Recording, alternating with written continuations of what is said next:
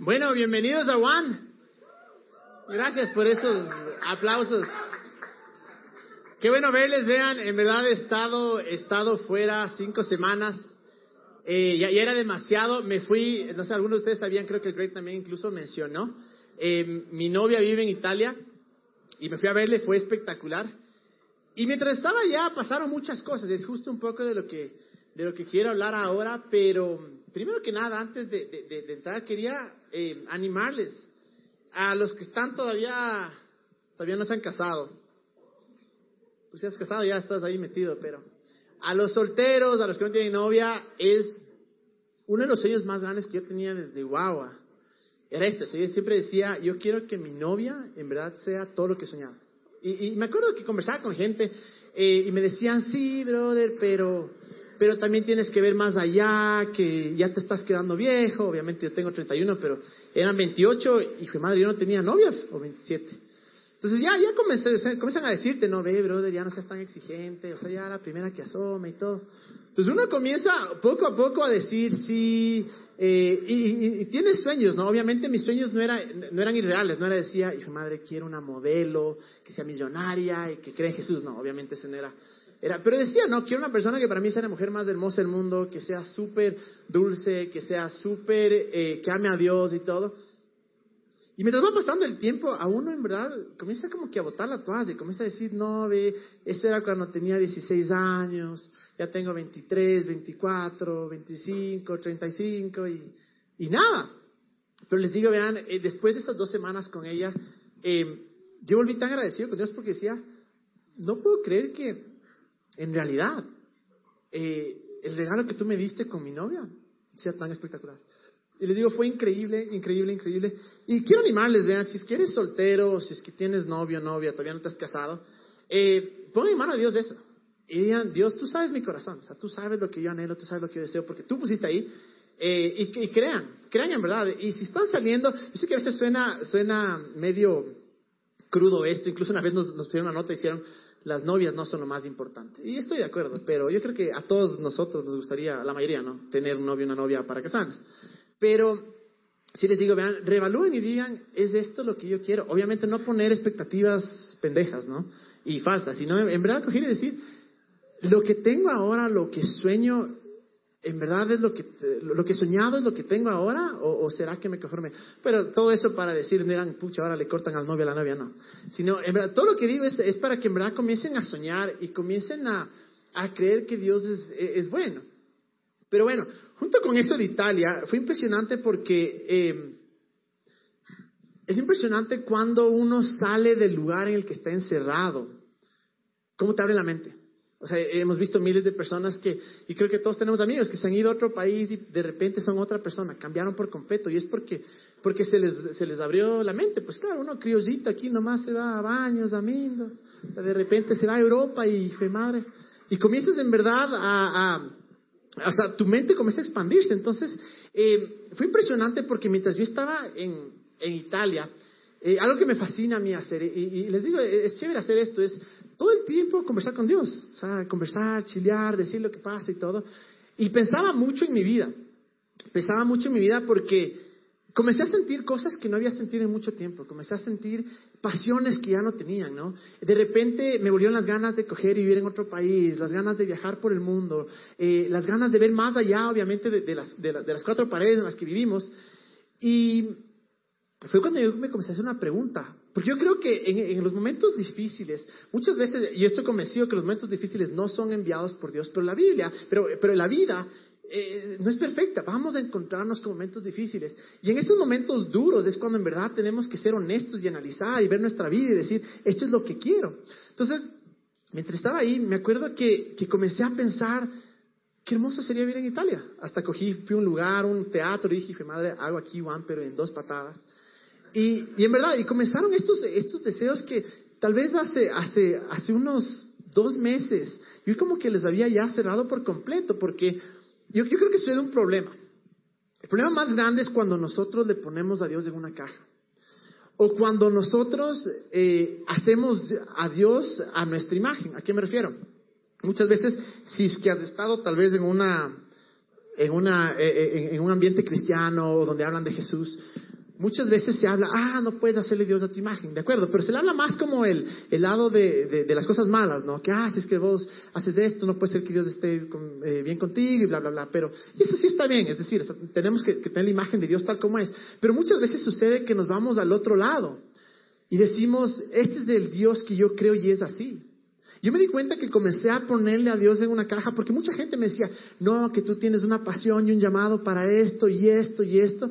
Y yo comencé a decir, bueno, entonces, ¿qué es lo que yo tengo que hacer? Está dentro de estas cuatro paredes. Y comencé como que a, una vez una persona me dijo, ve, vos no puedes eh, ser alguien que, hablas de Jesús, que predicas y al mismo tiempo tienes un negocio. No te va a dar el tiempo y Dios no te va a decir las dos cosas, enfócate en una. Otras personas me decían, no, tus llamadas acá en Ecuador. Pero estando allá, me di cuenta tanto como yo le echo a Dios a mi imagen, me refiero a mis límites. Y como yo soy limitado y como mis pensamientos son limitados y como mi visión es tan limitada, comienzo a hacer que Dios entre en esa caja. Y digo, bueno, lo que yo tengo que hacer está dentro de estas cuatro cosas, porque es lo que tiene sentido para mí. Pero cuando yo estaba en Italia fue impresionante cómo eh, me di cuenta de cómo Dios es muchísimo más grande de lo que creemos. Muchísimo más grande. Y, simplemente estando ahí, eh, estaba, me acuerdo, en, en, una ciudad en Florencia y veía cómo la gente pasaba y solo pensaba y decía, hijo malo, o sea, Dios creó a todas estas personas y cada persona tiene una historia tan grande detrás de ellos, tiene un sueño tan grande. Y el yo pensar que mi sueño solo puede estar cumplido de estas cuatro paredes, es de cierta manera decir, Dios, eres un Dios de este porte. Y mientras pensaba en todo esto, eh, me acordaba también que en la Biblia muchas veces han sucedido esas cosas. Que como alguien que hemos hablado mucho acá de, buscarle a Dios por lo que Dios quiere que hagamos, eh, lo hemos llamado el llamado, la pasión, eh, el propósito porque hemos, fuimos creados, pero muchas veces sucede que pensamos, este es el llamado de Dios, o esa es la pasión, es lo que tengo que hacer, entonces acá me quedo. por ejemplo, quiero ser doctor, entonces me quedo acá solo en Ecuador y acá me quedo. Y yo creo que comenzamos a actuar y a vivir nuestra vida de esa manera, diciendo, yo conozco más que tú, Dios. Tú ya me dijiste o me mostraste un poco, pusiste una pasión de lo que tengo que hacer, pero yo sé más. Entonces yo voy a manejarlo de mi propia manera. Es lo que me pasaba a mí. Yo decía, incluso había cerrado esta puerta de irme a otro país a vivir, había cerrado esta puerta de, ir más allá. Parte de mis sueños sí es estar involucrado con cuanto a la vida. Eh, tal vez en dos, tres años cambia, pero tal vez esto es algo que va para siempre, pero tal vez no aquí en Ecuador.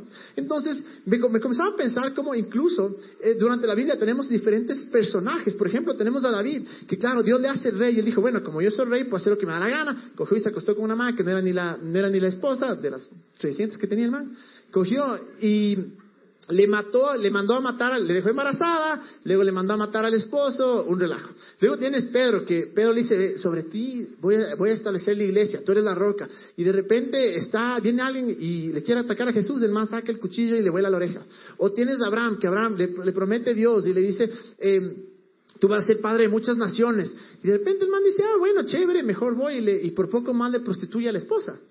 Entonces es impresionante como muchas veces cuando nosotros eh, pensamos que conocemos algo de Dios o, estamos seguros tal vez de, una pasión o un deseo o algo que Dios nos ha dicho, comenzamos nosotros a alinear esos planes incluso a lo que nosotros lo vemos como familiar.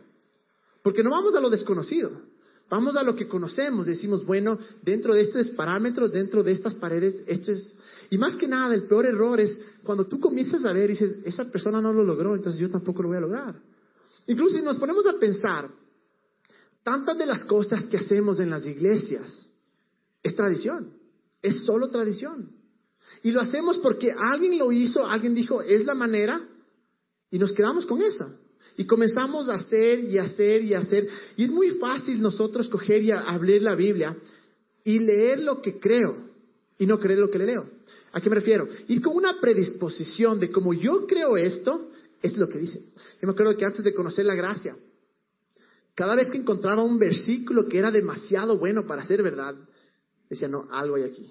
Y me acuerdo que incluso yo tenía un grupo pequeño donde predicaba y les decía, sí, la gracia es de esto, pero hasta cierto punto pues pecar o si y, y, era esa la manera porque yo cuando leía esto no creía lo que leía no sé si, si, si, si, me cachan sino que yo leía lo que creía Yo iba ya predispuesto a lo que iba a leer y todo lo que yo leía le filtraba a través de mi creencia.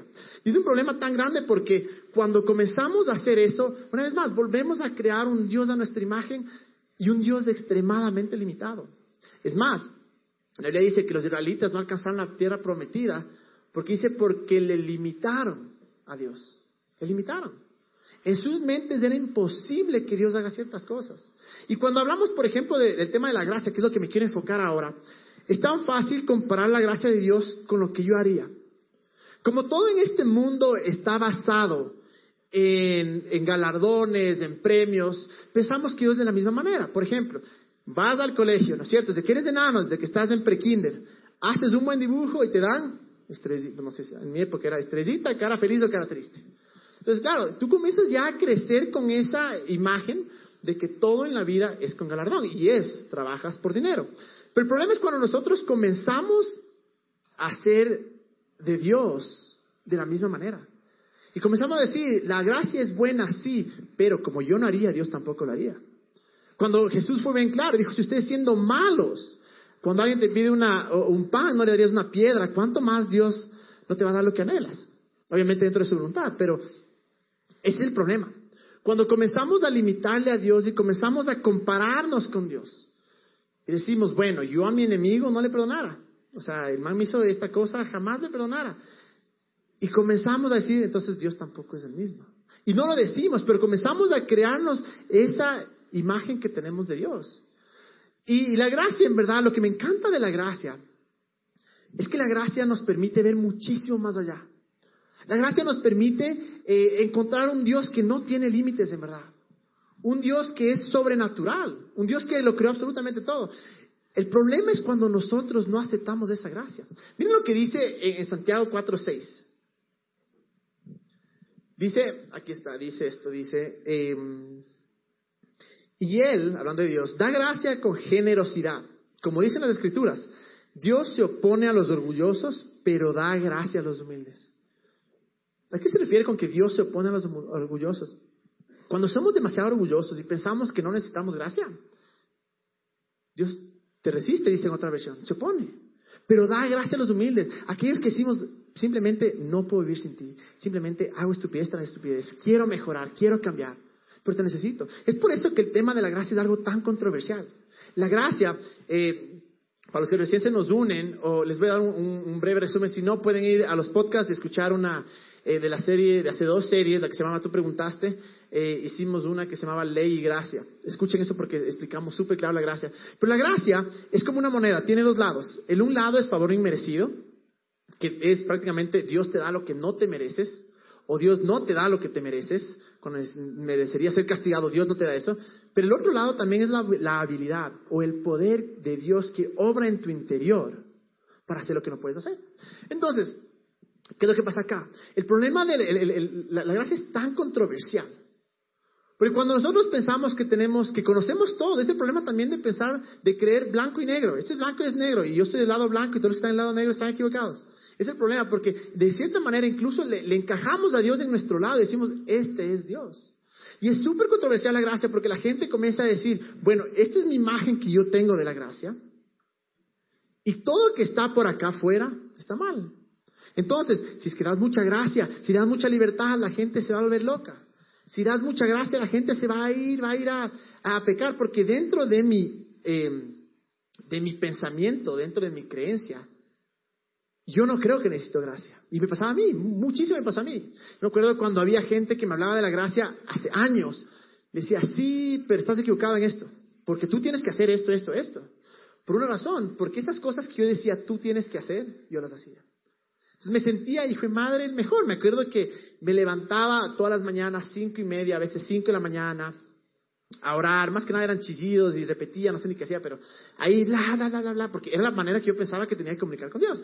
Y, leía la Biblia, un capítulo, no entendía, pero leía, eh, no decía malas palabras, no veía, no escuchaba música que no sea cristiana. Entonces, claro, era medio raro. Pero yo en verdad me creía un duro. O sea, decía, yo soy un duro, esa gracia no la necesito, porque en verdad yo puedo hacer todo. Entonces, claro, mi vara para, para medir a los demás eran mis estándares. Decía, bueno, entonces, si, si ellos no hacen lo que yo me acuerdo que un pana mío eh, se quedaba dormido eh, para, y no iba el domingo a la iglesia. Y otro me decía, ¿y cómo va a creer que Dios le bendiga? El man quiere ser pastor, o sea, jamás, este está, está loco. Y, porque, porque yo nunca faltaba a la iglesia. Entonces, en esos momentos, alguien me hablaba de la gracia y decía, o sea, gracia, brother, yo puedo todo. ¿Para qué va a necesitar la gracia? Pero el momento que volví, me comencé a dar cuenta que en verdad no podía hacerlo todo, fue cuando comencé a aceptar la gracia. Y cuando nos damos de verdad cuenta que no se trata de lo que yo puedo hacer, sino de lo que hizo Jesús, es mucho más fácil abrir nuestro corazón y decir, Dios, yo no puedo, dame la gracia. Nos voy a leerles una historia, es súper conocida esta historia. Está en Juan 8, del 1 al 12. Vamos a leer esta historia, está acá. Dice esto, dice, em, una mujer, eh, bueno, primero el, título, ¿no? Dice, una mujer sorprendida en adulterio.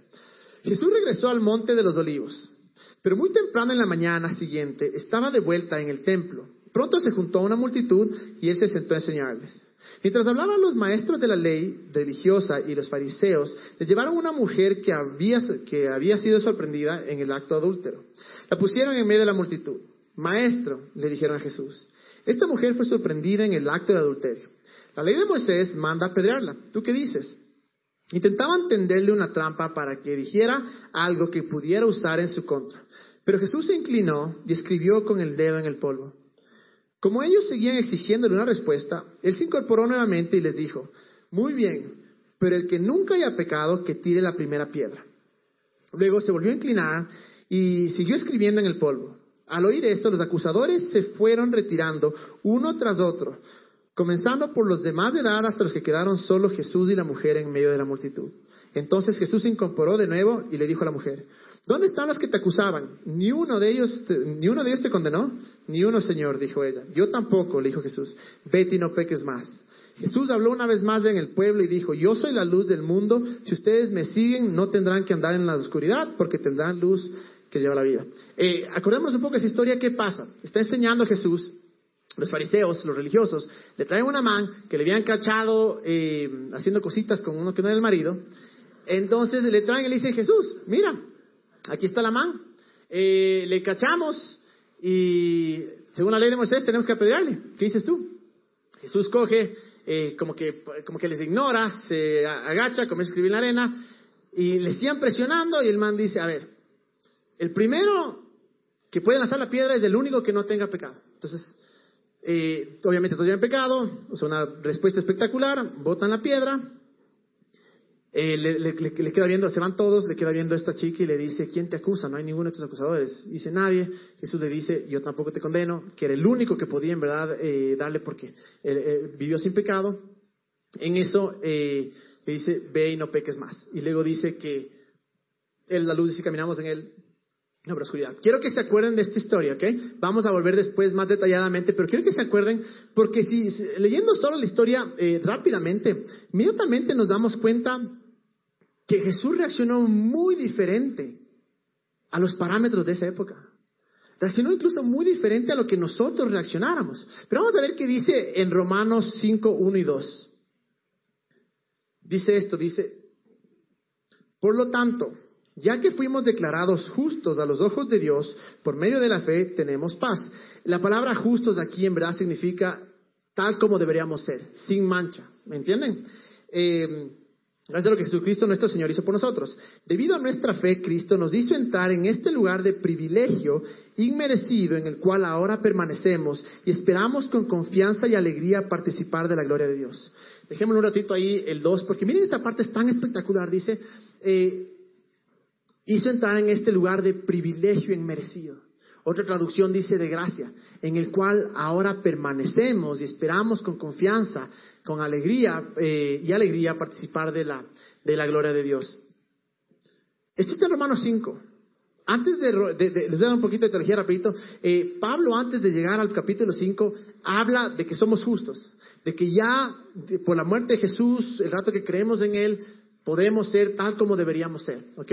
Después de él establecer eso, se mete en esta parte que dice que ya estamos en este estado de gracia, que hemos entrado en este lugar de privilegio y dice, en el cual ahora permanecemos. El problema es que si somos sinceros, muchas veces no permanecemos en este estado de gracia. No porque Dios no quiera, sino que porque nosotros mismos volvemos de nuevo a nuestras obras, volvemos de nuevo a lo que podemos hacer. Y me encanta esto que dice, eh, lugar privilegio inmerecido, inmerecido. Todo, absolutamente todo lo que viene de Dios es inmerecido. Es inmerecido. Obviamente sí, Él nos galardona, toda la cosa, pero las bendiciones y la salvación y todo lo que nos ha dado de Dios es inmerecido. Y nosotros, en verdad, como hijos, estamos en esta posición en la que tenemos que estar parados acá y decir, estoy en un lugar de privilegio inmerecido. Ya, les voy a contar hacia dónde voy con esto. Pero el problema es, ¿qué pasa cuando nosotros no creemos esto? O, por el otro lado, ¿cómo sería nuestra vida si en verdad pensáramos que Dios está conmigo a todas horas? Que si en verdad pensáramos que Dios está feliz conmigo. Si en verdad pensáramos que Dios cuando nos ve sonríe. Si en verdad pensáramos que aún nuestros errores no nos van a separar de Dios. Que cuando la Biblia dice que para el que cree todo es posible. No porque yo sea un macho, porque sea un duro, porque sea demasiado inteligente, no, porque estamos parados en ese lugar de privilegio que nos habla en la Biblia. ¿Cómo sería en realidad nuestra, eh, nuestra vida? Porque la verdad es esta. Nosotros no somos salvos para ir al cielo. Vamos al cielo, obviamente porque somos salvos, pero, o porque hemos entregado nuestra vida a Jesús, pero el motivo de la salvación o el, el principal propósito de la muerte de Jesús no fue para que vayamos al cielo, es consecuencia de él. En realidad, la Biblia es muy clara cuando habla de esta tierra. Cuando habla incluso, obviamente lo primero que hizo, que lo más importante y la razón principal es, Jesús murió para que nosotros tengamos una relación con Dios sin barreras, sin ninguna barrera, nada, absolutamente nada. Entonces, como yo no soy eh, salvo para ir al cielo, voy a ir al cielo, pero el problema es cuando comenzamos nosotros a, pensar de esta manera y decimos, bueno, mi vida es un desastre, pero igual me voy a ir al cielo, pues no importa. Mi vida es eh, lo peor que, que, que, o sea, jamás imaginé que iba a ser acá, pero bueno, igual me iré al cielo. Pero ¿qué pasa cuando nuestros amigos ven nuestra vida y le dices, brother, bueno, yo no digo, antes decía, no, brother, te vas a ir al infierno. ¿Saben qué me decían? Pero voy a estar con panas. Entonces, obviamente, felices, porque decían, como me van mis panas, allá he de gozar. Entonces, muchas veces nosotros, en verdad nos comentamos, em, nos convertimos en el peor ejemplo de lo que es Jesús. Porque muchas veces la gente puede ver nuestra vida y dice, Verás, si una persona no cree en Dios, no ve la necesidad de Dios, jamás va a decir, ah, qué bueno que venga la vida de Dios porque tal vez después que muera me voy al cielo. No, obviamente que no. Lo que la gente que no conoce a Dios quiere saber es, muéstrame la hora. Muéstrame lo que el Jesús que tú hablas puede hacer por ti hoy. No cuando te mueras, porque jamás vamos a saber. Obviamente los que creemos en, la Biblia creemos que vamos a ir al cielo. Pero una persona que no cree en Dios, ¿cómo va a saber que se va al cielo? Entonces, muchas veces nosotros somos en verdad los peores representantes de Jesús porque nuestra vida dicta completamente lo contrario de lo que Jesús nos vino a dar. Y nadie dice, qué hermoso, cómo sufres, qué hermoso lo amargado que eres, yo quiero ese Dios. Nadie. O sea, en verdad, no, una persona que, no sea, que no sea creyente, no. Ahora es diferente cuando dices, ve, yo, yo te veo que sufres, pero sé que siempre te veo con esperanza. Siempre te veo feliz. Siempre veo que, de alguna manera eh, sigues ayudando a los demás. Y esa es la cosa. En verdad, Dios, eh, Jesús, no solo vino a morir para lo de después, sino para lo de ahora. Ahora, ¿cómo nosotros aplicamos esto a nuestra vida? Porque tenemos que ser bien honestos y decir, ¿cómo es mi vida? ¿Estoy viviendo de tal manera que el sacrificio de Jesús haya valido la pena? Y es lo que la misma pregunta que yo me hacía cuando estaba en Italia. Decía, le he puesto a Dios en una caja tan pequeña, pensando que mi vida va a ser solo esto. No les miento, cuando yo veía en Facebook a mis amigos que vivían en otros países, que vivían, se iban a Australia, se iban, eh, vivían en Estados Unidos, Canadá, en Alemania, me daba envidia, me daba envidia y decía, chuta, yo no puedo, pero porque tengo Juan. Entonces, eh, y estoy siendo honesto con ustedes. Muchas veces ese era el pensamiento, el pensamiento que yo tenía y decía, yo le ataba a Dios, decía, Dios me puso acá y voy a estar aquí para siempre, Él no puede hacer nada más. Y esa era la, la forma en la que yo, de cierta manera, por más que los que me conocen saben que siempre hablo de, hablo de la gracia, pero es una cosa hablar de la gracia y otra cosa vivir la gracia. Y uno de mis mayores, mayores temores es ser alguien que habla de la gracia y que no vive bajo la gracia. Y en ese viaje me di cuenta de eso, me di cuenta de que le he limitado a Dios de una manera tan, tan, tan, tan grande. Miren lo que dice en Juan 8:12, ya lo leímos, pero si podemos poner solo el último versículo de antes. Dice esto, dice, eh, Jesús habló una vez más en el pueblo, al pueblo y dijo, yo soy la luz del mundo, si ustedes me siguen no tendrán que andar en la oscuridad porque tendrán la luz que lleve a la vida. Cuando habla de esta luz, ¿de qué está hablando? Habla de gozo, habla de paz, habla de tranquilidad. Obviamente nos habla de Él mismo y de lo que se va a venir. Pero si nuestra vida, lo que quiere hacer Dios, y estoy convencido, es traer luz a cada parte de nuestra vida que está oscura. ¿Y cuáles son las partes que, de nuestra vida que están oscuras? Las que están en contra o las que no van conforme a lo que Jesús compró por nosotros. Si alguien está acá enfermo, la Biblia dice que Él murió por, por nuestra sanidad. Estamos viviendo en oscuridad. ¿Qué tenemos que hacer? Creer en la luz. No limitarle, decir, no, Dios, una vez más, es tan difícil a veces entenderle a Dios que es mucho más fácil hacerle a mi imagen. Bueno, estoy enfermo, la típica, debe ser la voluntad de Dios. Y estoy pobre, la voluntad de Dios. Se muere alguien, Dios se llevó un angelito. Es la típica, ¿no es cierto? O sea, no quiero ser malo, pero es la típica. Porque no podemos entender lo que está alrededor y decimos, bueno, mi explicación es que Dios me mandó. No, la explicación es que vives en un mundo que es un desastre y que hay enfermedades. La verdad es que Dios te puede sanar. La verdad es que Dios vino a morir por ti para, para traer esa luz. Y esto es súper importante la, la eternidad. Súper importante tener. Y claro, tenemos que tener esta conciencia de que los dolores de aquí no van a haber en el futuro, que esto es solo eh, temporal. Pero mientras estamos acá, Jesús dijo que Él nos vino a dar vida y dar vida en abundancia. Acá. Porque obviamente en el cielo la vamos a tener. El problema, no sé por qué estoy diciendo tanto el problema, el problema es que hay muchos problemas. Pero la cosa es cuando nosotros eh, hacemos de la libertad de Jesús, ¿cómo le pongo? Eh, una cárcel. O hacemos que la libertad de Jesús en nuestros pensamientos le convertimos en una cárcel. Jesús vino para darnos eh, una vida completamente libre. Libre de todo, libre de estrés, libre de preocupación, libre de, dolor.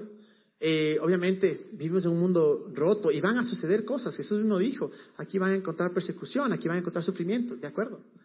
Pero Él vino para traernos libertad. El problema es cuando yo con mis propios pensamientos cojo esta libertad y le pongo en una cárcel. Y yo mismo soy esclavo de mis pensamientos. No les puedo decir cuánta gente yo he conocido que me decían, eh, ya no sigo a Jesús, ¿saben por qué? Me decían, ¿sabes por qué? decía, ¿por qué? Porque soy más feliz sin Él.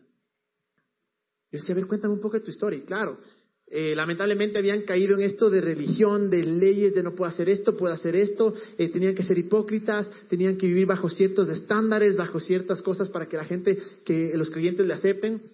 Me decían, brother, soy más feliz fuera de la iglesia que dentro de la iglesia. Y decían la verdad. Porque lo que pasó fue que conocieron a Jesús y conocieron la libertad y de repente dentro de sus propios pensamientos, esa libertad de Jesús la encerramos en una cárcel y comenzamos a dejar que todo lo que se trata de Dios se trata de reglas y de leyes y de lo que tenemos que hacer o tenemos que dejar de hacer. Y por eso la gente muchas veces de allá afuera no se revela realmente contra Jesús, porque no conocen al Jesús verdadero, sino que se rebelan contra la religión, se rebelan contra las leyes y se rebelan contra estos estándares creados por los hombres que hemos dicho, para tú ser creyente tienes que ser esto. Entonces, ¿quieres ser creyente? Tienes que vivir de cierta manera. Porque una vez más, comenzamos a hacerle a Dios de mi imagen. Porque yo como soy creyente, yo no tomo, yo no fumo, yo no hago esto. Entonces, en mi mente, todos los creyentes tienen que ser iguales.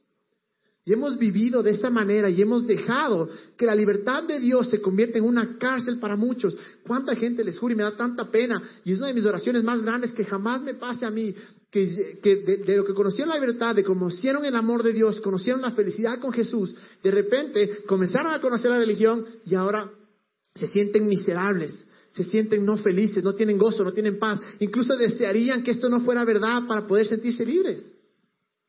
Y eso sucede cuando nosotros eh, empezamos a encerrarle a Dios en una caja. Y comenzamos a medirle a Dios bajo nuestros estándares. Y sí, obviamente la Biblia dice que Dios es santo y que, y que nos da las instrucciones de qué hacer, qué no hacer. Nos dice que no pequemos porque el pecado tiene consecuencias. Miles de veces he dado el caso de que si alguien coge, se mete en la chuma de la vida, se va manejando y se choca. No es que Dios te chocó, no, Dios no te castigó, estabas arando, no viste el carro delante, te chocaste. Y es así la verdad. Pero muchas veces nuestras consecuencias decimos, no, es que es Dios, es que es Dios. Y bajo esos preceptos, de esos pensamientos que tenemos, comenzamos a formar un Dios de nuestra imagen. Y la libertad, la misma libertad que Jesús vino a darnos, comenzamos a encerrarle. Y si Jesús vino a darnos libertad, deberíamos ser libres. Y yo sé que esto tal vez para, para, la gente que ha creído o que sabe de la Biblia o que ha sido eh, criado en ambiente cristiano o católico, dices, no, es que la libertad es mala, la libertad, eh, la libertad te va a llegar a hacer esto, te va a llevar a pecar. No, la gente libre o no libre igual sigue pecando. Es así de fácil. No es que tienes que darle una licencia para que peque. Lo que hace la, la, verdadera libertad, que la libertad en Dios, que te dice, te amo demasiado y puedes venir a mí cuando quieras, donde sea, como sea, es lo que te hace acercarte a Él y poder decir, Gracias a Dios porque soy libre, porque soy libre no tengo que ser pendejadas, porque el ser libre para pecar no es ser libre, porque Dios murió por nosotros, para que no tengamos adicciones, para que no tengamos vicios, para que nuestro hogar no sea destrozado por el trago, por el alcohol, por las infidelidades, para que no nos vayamos a la cárcel eh, por ser injustos, por ser ratas, ¿me entienden? Jesús vino a darnos libertad. Y cuando yo creo en esa libertad y decido caminar en libertad, miren lo que dice más, eh, Romanos 5, 5, 11, dice esto, dice, dice acá. Eh, tenemos ahí ya. Así que ahora podemos alegrarnos por nuestra nueva y maravillosa relación con Dios, gracias a que nuestro Señor Jesucristo nos hizo amigos de Dios. Me fascina esta parte que dice, gracias a que nuestro Señor Jesucristo nos hizo amigos de Dios. Una parte Jesús dice, ya no les llamo siervos, les llamo amigos. Somos amigos de Dios. Yo no necesito de nadie para acercarme a Dios. Yo no necesito que nadie me diga cuál es la voluntad de Dios. Yo puedo ir a Dios. Porque yo soy amigo de Dios. Porque Él me creó amigo. Y justo ahora yo les contaba, eh, antes de, que ustedes vengan, siempre nos reunimos un tiempo, oramos, eh, conversamos. Y yo les decía una cosa, uno de los mayores miedos es que en algún punto de sus vidas ustedes piensen que lo que necesitan es Juan, porque lo que necesitan, no, no, no es Juan la respuesta, ustedes no necesitan a Juan, ustedes necesitan a Jesús, yo necesito a Jesús. El momento que pensamos que mi necesidad es un lugar y no Jesús, ese es el momento que comenzamos a fallar. Pero cuando yo entiendo que Dios es mi amigo, obviamente es un lugar a lo bestia acá, nos reunimos entre panas, entre familia y venimos a escuchar de Dios y hermoso y chévere y queremos expandernos, queremos abrir otros lugares, sí, pero Juan no es la respuesta para nuestras vidas, sino que Dios es la respuesta para nuestras vidas. Porque el día de mañana tú dices, ven, me quiero ir a otro país para vivir. Mi, llamado está, o mi pasión está a irme al África, o mi pasión está, mi, mi, pasión está a hacer negocios en Centroamérica, en Europa. Ya no hay Juan, ¿qué va a pasar? Es por eso tan clave escuchar esto que dice, así que ahora podemos alegrarnos, alegrarnos por nuestra nueva y maravillosa relación con Dios, gracias a que nuestro Señor Jesucristo nos hizo amigos de Dios. Y dice, a nuestra maravillosa relación con Dios. Y uno se pregunta, brother, o sea, mi relación con Dios es maravillosa. No creo. O sea, a veces le hablo, paso borracho. Pero aquí dice, nuestra maravillosa. ¿A qué se refiere? De la parte de Dios es maravillosa, porque Él te ama. Y porque no hay barreras. Y los que ponemos barreras entre Dios y nosotros, somos nosotros mismos. Porque pensamos, no me va a aceptar, no me va a aceptar. Sí, obviamente Dios odia el pecado, odia el pecado. Dios quiere que no pequemos, quiere que no pequemos, porque sabe las consecuencias, sabe hacia dónde nos lleva. Pero nosotros ponemos todas estas barreras delante de Dios. Cuando Dios te dice, si tan solo vienes a mí, yo voy a limpiarte, yo voy a, cuidarte, voy a hacer que todo esto se vaya. Y por eso cuando dice, somos amigos de Dios. Y la otra parte que siempre dicen es, vienen, pero ¿qué pasa con Santiago? En Santiago una parte dice, eh, que la fe sin obras es muerta, y es tan verdadera, dicen, ahí está, ¿y dónde está la gracia? No, es un mal entendimiento porque la fe sin obras es muerta 100%, de acuerdo. Lo que sucede es que cuando nosotros, en verdad, esas obras que está hablando, está hablando de acciones correspondientes a lo que creemos. Cuando alguien realmente cree algo de todo corazón, lo hace. Cuando uno está seguro de lo que cree, es tan, tan espectacular que hasta lo sientes. Hasta sientes. Si estás convencido que eres el mejor en los negocios, no te vas a quedar cruzado de brazos y decir, bueno, ojalá se dé los negocios. No, estás convencido. ¿Y qué haces? Vas y haces negocios. A eso se refiere estas obras. Cuando estoy tan convencido de lo que creo, yo puedo tener acciones, puedo tener obras. Y es lo que habla Santiago. Entonces no es que se contradicen, sino que en realidad cuando empezamos a creer en la gracia de Dios, en el amor de Dios, en la bondad de Dios, que Dios no podemos ponerle una caja, sino que Dios es mucho más grande que mi caja, mucho más grande que mi pensamiento, mucho más grande incluso que mi teología. En este momento nosotros vamos a poder decir, Dios, simplemente no entiendo todo lo que quieres hacer conmigo, necesito tu gracia. No entiendo la magnitud de tu amor. No entiendo la magnitud del plan que has puesto, del propósito que has puesto en mi vida. Pero es ahora cuando necesito tu gracia. No entiendo por qué me sigues amando cuando sigo siendo el mismo y sigo pecando y sigo haciendo estupideces y sigo eh, haciendo las mismas cosas de siempre. Ahí es cuando necesito tu gracia. Y es lo que sucede, si volvemos otra vez a la, a la historia, a la historia de Juan, eh, dice esto, eh, vamos a, podemos ponerle de nuevo la, historia del 8, del 1 al 11. Estamos acá y comencemos desde el 4. Dice, maestro, le dijeron a Jesús. Entonces no se olviden, ¿no? Está Jesús enseñando en la sinagoga, de repente se acercan, eh, ¿cómo se llama? Se acercan estas personas, los fariseos, y le dicen, eh, maestro, le dijeron a Jesús, esta mujer fue sorprendida en el acto de adulterio. La ley de Moisés manda apedrearla. ¿Tú qué dices? Entonces, imagínense, yo creo que este es de los momentos más incómodos o feos que Jesús debió haber pasado, porque imagínense lo que es. Le traen una persona y en tu delante le dicen, sí, mira, a esta man le cachamos en pleno socotroco, en pleno ahí haciendo sus cositas. Entonces, imagínense, lo, lo que no nos damos cuenta es cómo se sentía esta persona. Y, es chistoso cómo nosotros eh, catalogamos o categorizamos o ponemos, eh, ¿cómo se llama? En nombres. Eh, cuando se habla de ella, ¿saben que se dice siempre la mujer adúltera? Si alguien ha crecido en la iglesia, va a escuchar siempre la mujer adúltera. Y es lo que hace la ley, es lo que muchas veces hacemos. Catalogamos a la persona definimos a la persona por sus acciones. Entonces, esta man está en el medio. imagínense lo feo y lo doloroso para esta pobre man está eh, sentado y es como que a mí me cachan haciendo cosas y yo en el medio comienzan a discutir de lo que yo hice. O sea, como que no se dan cuenta que estoy acá. Le arrinconan, la pobre está completamente eh, avergonzada. Y luego dice el 5, dice, la ley de Moisés manda apedrearla. ¿Tú qué dices?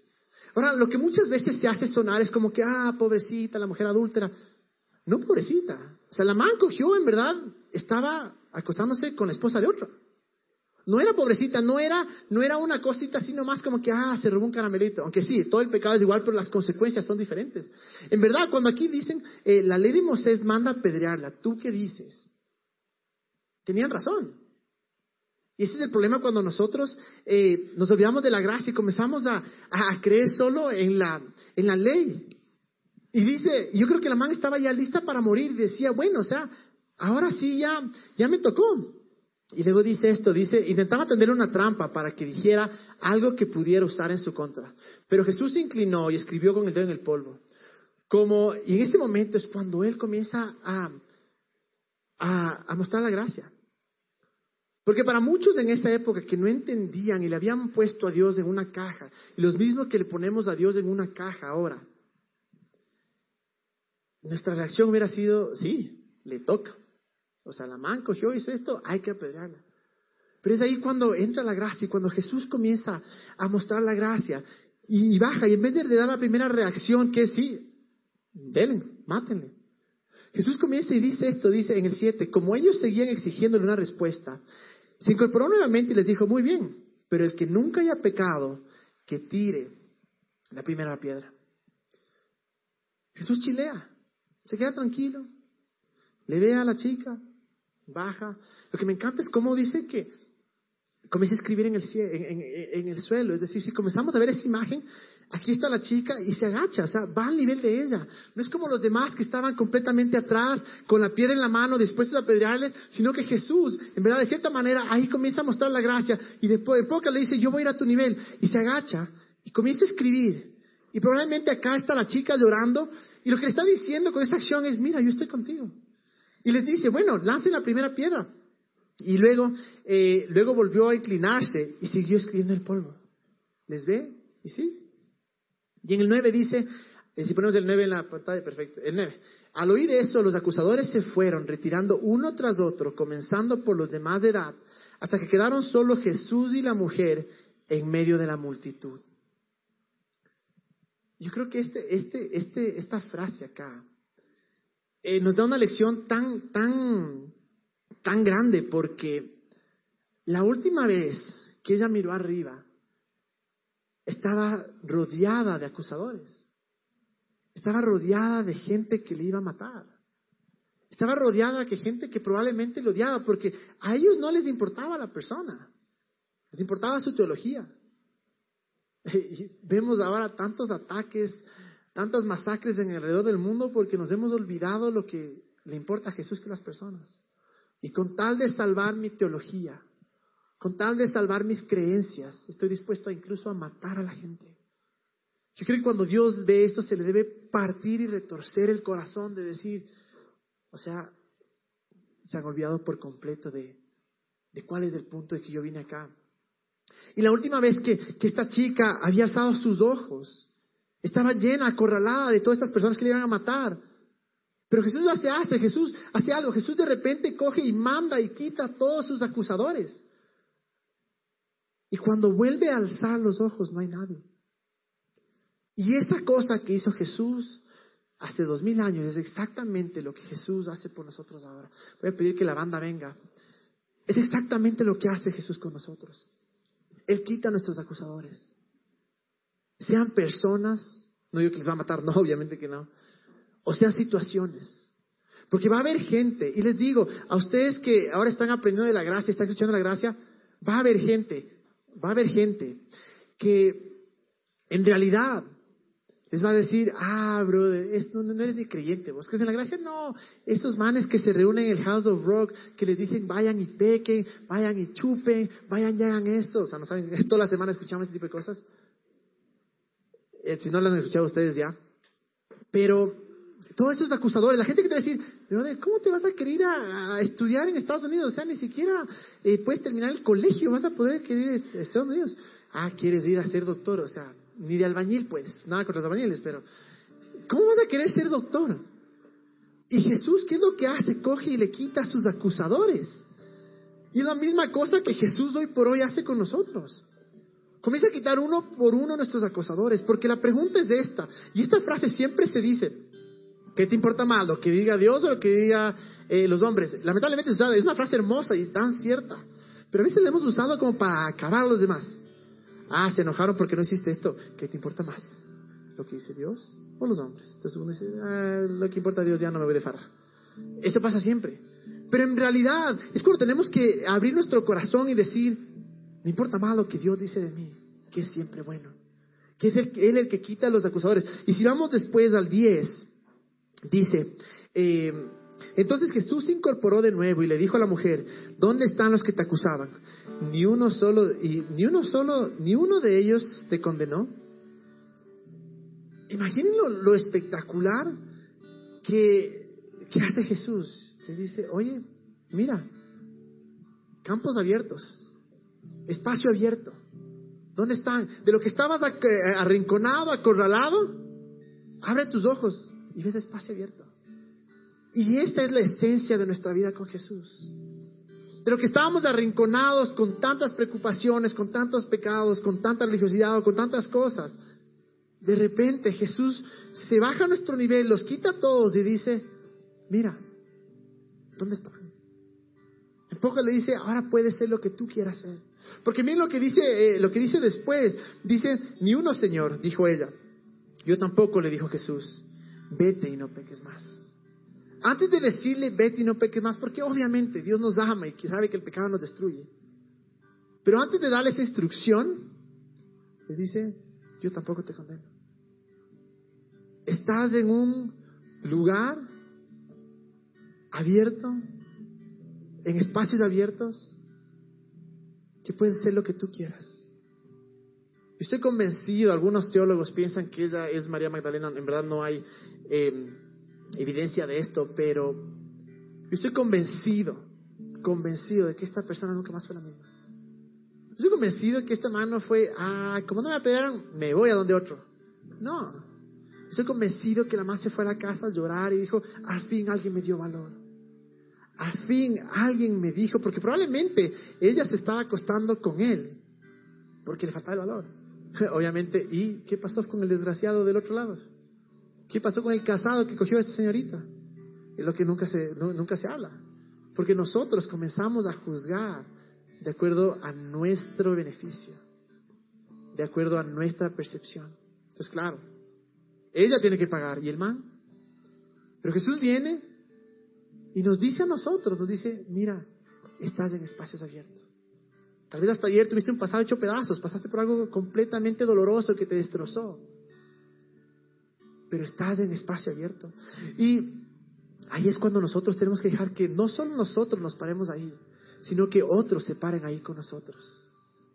Que no seamos del típico que hiciste, ¿qué? ¿Qué? No, un cliente no hace eso. Obviamente, sabemos que como creyentes, hemos hablado mil de veces, cuando más nos enamoramos de, nos enamoramos de Jesús, mejor nos comportamos. Cuanto más libertad encontramos en Jesús, mejor eh, actuamos. Pero si en verdad comenzamos a dejar que otros se paren en estos espacios amplios con nosotros, si comenzamos a dejar que otros vivan la realidad que nosotros debemos vivir, que estabas arrinconado, Tal vez tu mentalidad era de este porte. Tu Dios era de este porte. El Dios que pusiste en, tu mente era de este porte. Pero viene Jesús y abre y dice, anda, espacios abiertos. Espacios abiertos para que seas tú quien seas, espacios, espacios amplios. Yo creo que esa es la, paradoja de, la, del Evangelio. Que mientras más libertad encuentras en Jesús, mejor vas a vivir. No vas a ir a hacer lo que te da la gana, vas a ir a pecar. Porque me ha pasado en mi vida. Y esta, esta, esta noche, quiero que después de haber terminado la serie de la semana pasada de Inamovible, escuchamos los relatos de la Crista, que sé que les hizo llorar a toditos. Em, tenemos que ser en verdad honestos y tenemos que ser sinceros y decir, ¿qué Dios es el que yo tengo en mi mente? ¿Es el Dios chiquito? ¿Es el Dios creado bajo mi imagen? ¿O en verdad voy a abrir mis espacios y voy a decir, Dios, haz lo que quieras hacer conmigo? Dios, mi problema es tan grande en mis ojos, pero para ti es tan pequeño. Y si por algo deberíamos ser conocidos los creyentes, es por el amor a los demás. No los, sí, obviamente amor a otros creyentes, de acuerdo, pero ¿qué pasa con aquellos que creen diferente a lo que creemos nosotros? ¿Qué pasa con aquellos que viven diferente a, los que viven, a la manera que nosotros vivimos o creemos que debemos vivir? ¿Saben qué pasa? Es la mejor oportunidad para amarles. Porque cuando la gente dice, bueno, si es que tú les das un espacio muy grande, entonces ahí va a entrar el pecado. O cuando tú le das un espacio muy grande, ahí va a entrar Jesús. Ahí va a entrar la paz. Ahí va a entrar el gozo. Ahí va a entrar la gracia. Y sí, sé que es un mensaje riesgoso, porque el Evangelio es riesgoso. Cualquier persona, y lo ha hecho a través de todos los años, han tomado ese mensaje, han dicho, bueno, puede ser lo que me da la gana, han terminado mal, no porque Dios les haya hecho nada, sino porque simplemente no siguieron el, consejo de Dios. Pero si nosotros decidimos aceptar ese amplio espacio, Jesús dice, mira, no hay barreras, para ti no hay barreras. Yo quiero que se pongan de pie porque quiero hablar por ustedes. Hebreos 4:16 siempre les digo esto. Dice esto, dice, acércate confiadamente al trono de la gracia. Acércate confiadamente al trono de la gracia. No dice al trono de la sabiduría, porque a veces no somos sabios. No dice el trono de la fe, porque a veces no creo. Dice al trono de la gracia. Acércate confiadamente al trono donde los espacios están abiertos. Al trono donde yo he borrado todo, he quitado todos tus, eh, aquellos que te acusan. Y puedes ser libre conmigo.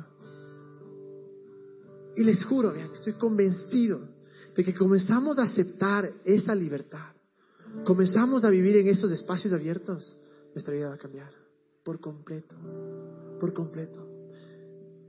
Y no le limitemos a Dios. Yo les conté mi error para que aprendamos de eso. Yo le limitaba a Dios, decía, no, mis llamadas aquí van, aquí para toda la vida. Ya, no quiero viajar, no pasa nada, ya me toca aquí. Cuando fui allá y dije, no, Dios, tú tienes algo mucho más grande que mí, para mí. Y no te quiero limitar. No dejemos que nuestra creencia encierre o encarcele la libertad que Jesús trajo a nuestras vidas. Y no se trata de ir a pecar, yo les digo y les repito, eso nos va a matar. Se trata de tener un libre espacio para acercarnos a Jesús, para correr a sus brazos, para decirle, Dios, tú eres más grande que cualquier cosa. Cerremos nuestros ojos. Jesús, te doy gracias porque eres un Dios extremadamente bueno. Gracias, Padre, porque eres mucho más grande que nuestras creencias, eres mucho más grande que, que nuestros pensamientos, eres mucho más grande que incluso la, la caja en la que te hemos puesto, Dios.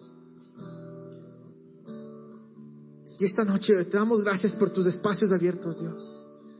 Te damos gracias, Dios, porque aun cuando hemos caído y hemos pecado y hemos hecho idioteces, tú sigues siendo el mismo y tú nunca cambias, Jesús. Gracias porque nunca te das por vencido, Señor. Gracias Dios porque para ti sigo siendo tu hijo, tu hija amado, sigo teniendo el mismo potencial, el mismo llamado, los mismos planes, los mismos sueños para mi vida, Jesús. Gracias Dios porque tú siempre estás de mi lado. Y yo oro Dios que en esta noche seas tú el que coges esos sueños y que tal vez te hemos limitado y abrámosle muchísimos más, Dios. Esa manera que hemos eh, tenido de pensar acerca de ti, ábrela mucho más, Dios. Ayúdanos a ser humildes y recibir tu gracia día tras día, porque es lo que necesitamos, Jesús. Y ayúdanos, Dios, a amar de verdad.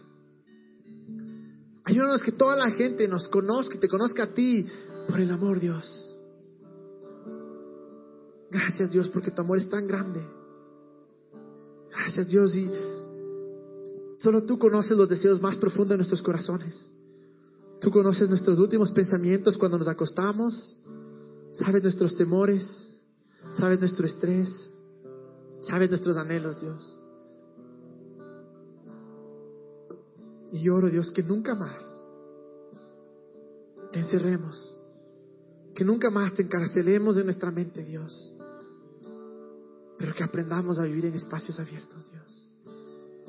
Que aprendamos a vivir sin condenación, en tu libertad y siempre guiados por tu amor, Señor.